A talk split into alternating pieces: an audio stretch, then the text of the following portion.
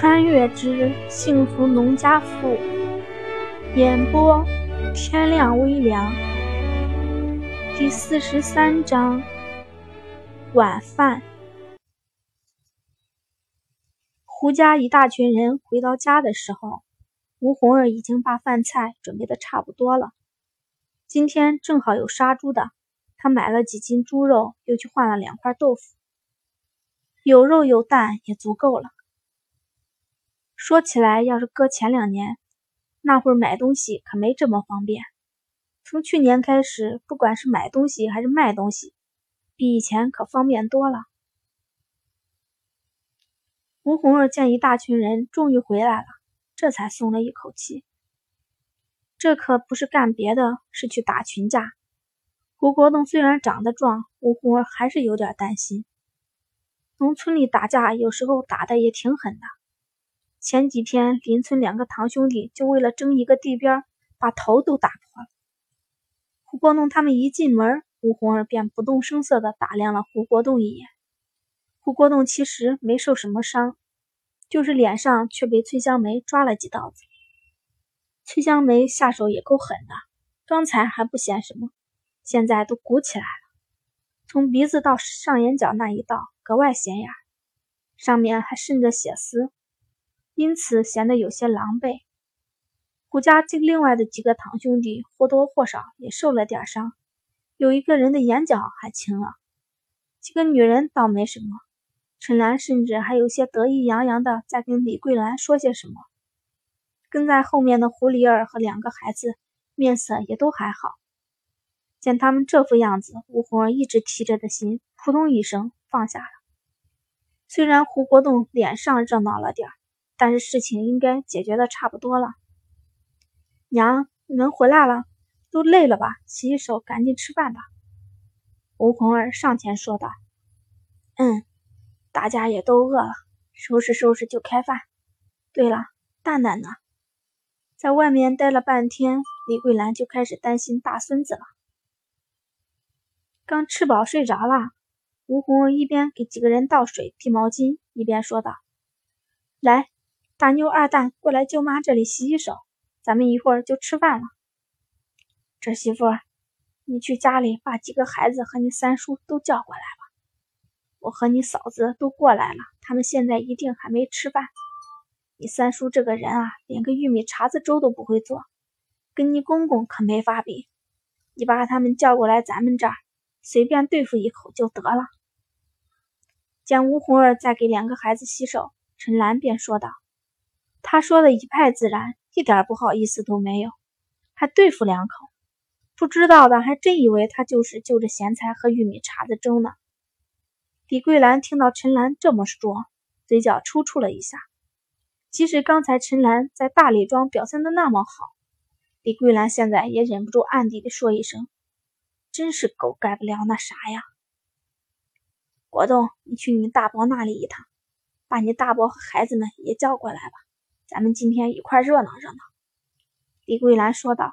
“既然叫了老三、老大那里，也不能闪开了。”吴红儿嘴上应的虽然欢快，但是心里却有些发苦。三家人加起来得多少人呢？虽然他盘算着胡家男人的饭量，晚饭做的不少，但是这么一来，得多出一半的人来。这么算起来，光馒头都不够吃。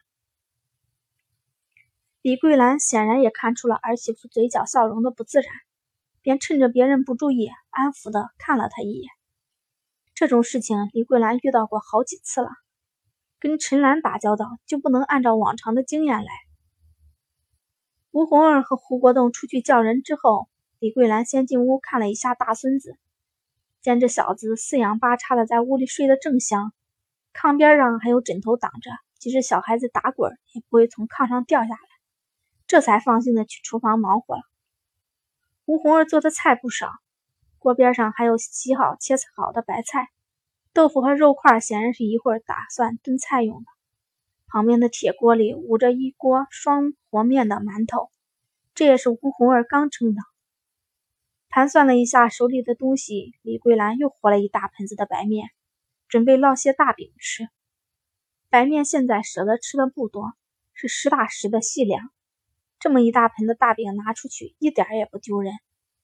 把吴红儿做好的菜端上去，吴老大和胡老三领着孩子也都过来了。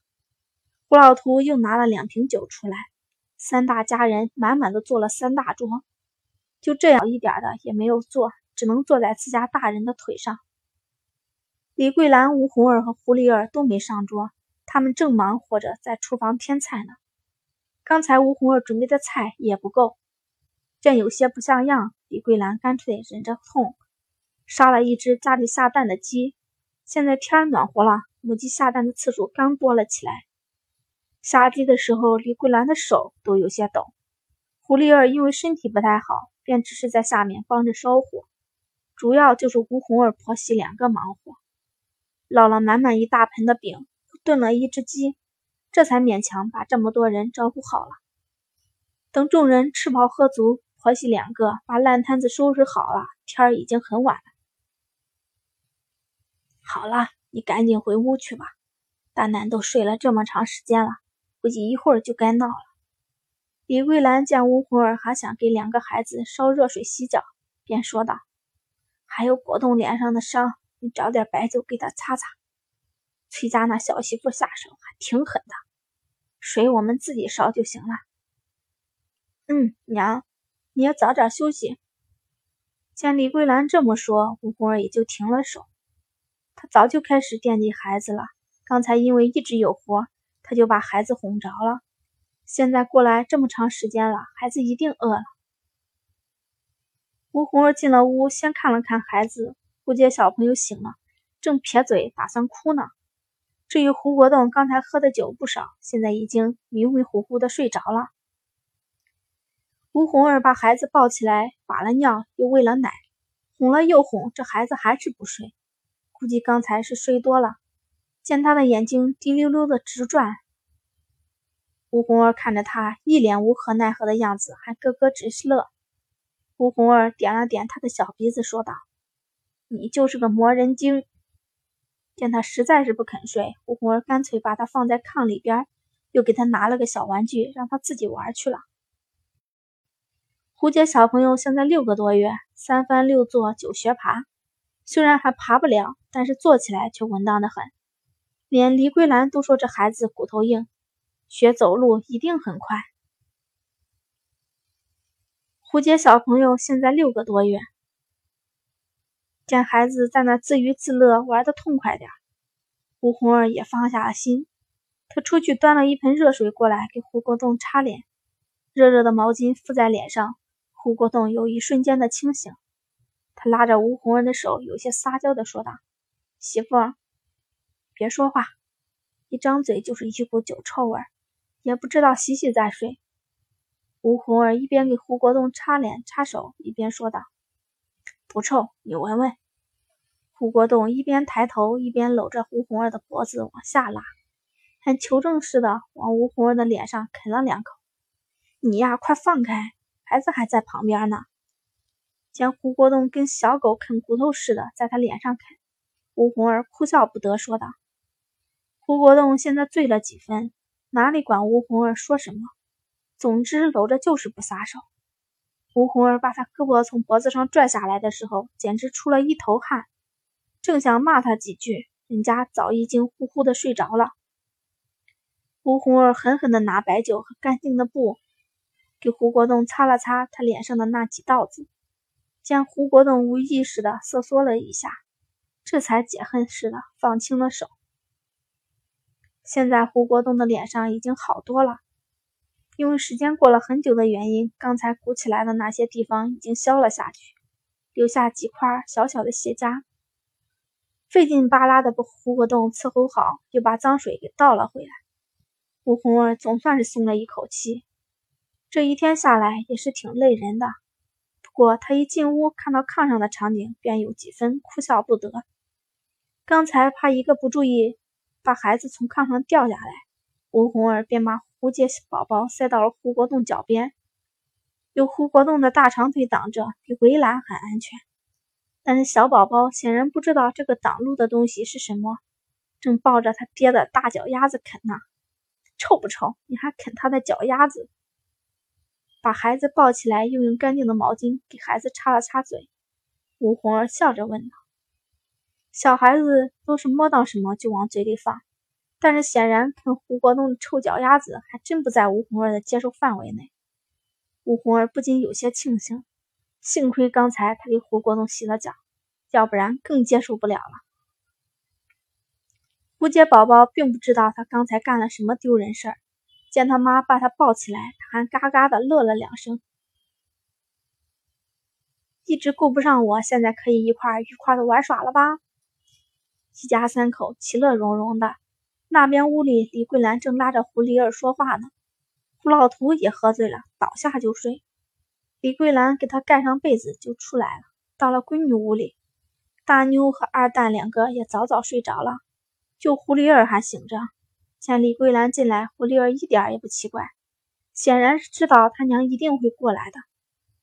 李桂兰一进来就数落胡丽儿：“你说说你这个死丫头，怀孕了还瞒着家里，这次要不是出了这么大的事儿，你还准备一直瞒着不是？”不过顾及了两个睡着的外孙，李桂兰是压低了声音说道：“娘，没事儿，我这都第三胎了，能出啥事儿？”蛋蛋才半岁大，红儿也年轻，你哪腾得出手来？胡丽儿说道：“没事儿能把孩子差点弄掉了。”李桂兰一听胡丽儿这么说，便说道：“这次真良不把家里那点烂事儿弄清楚了，你就别回去了，就在这好好养着。身上掉下来的肉，知道他受了委屈，就没有一个当娘的能忍的。别。”你看家里的事解决的也差不多了，我在家里住几天就回去。住久了我不放心家里，红儿估计也得有意见。乌里尔说道：“陈良都那么大了人了，还能饿到他不成？国栋媳妇那里你也别担心，现在家里还是我当家呢。再说红儿也不是那么斤斤计较的人。”李桂兰说道：“娘，你还把我当成泥捏的呀？”我就是那天生了一下肚子，养两天就好了。我家里刚种了不少菜，一直留在这儿，我可不放心。胡丽儿也是个操心命，想让她休息也休息不下来。唉，你就是劳碌命。看杏儿整天啥也不操心，过得多舒服。有这个闺女，李桂兰也不知道说什么了。你把这钱拿着，以后多吃点好的。怀孩子可不能整天吃咸菜，你看蛋蛋现在长得多好。李桂兰塞给胡丽儿三十块钱，说道：“不用，真不用。娘去年冬天我们光发豆芽卖豆芽就挣了不少，把窟窿都还清了。等地里的菜下来，我们就能攒下点钱了。我爹要养猪，正是用钱的时候，你留着吧。无债一身轻。说起这个，胡丽儿的眼睛都发亮。好了。”让你拿着就拿着，这是给我外孙子的，又不是给你的。我走了，你也赶紧休息吧。把钱塞进胡丽儿手里，李桂兰便连忙起身走了。反正胡丽儿也不是明天就走了，以后有的是说话的时候。见他娘生怕自己把钱再给他，走得飞快。胡丽儿看着手里的钱，叹了口气。第四十三章播讲完毕，谢谢大家收听。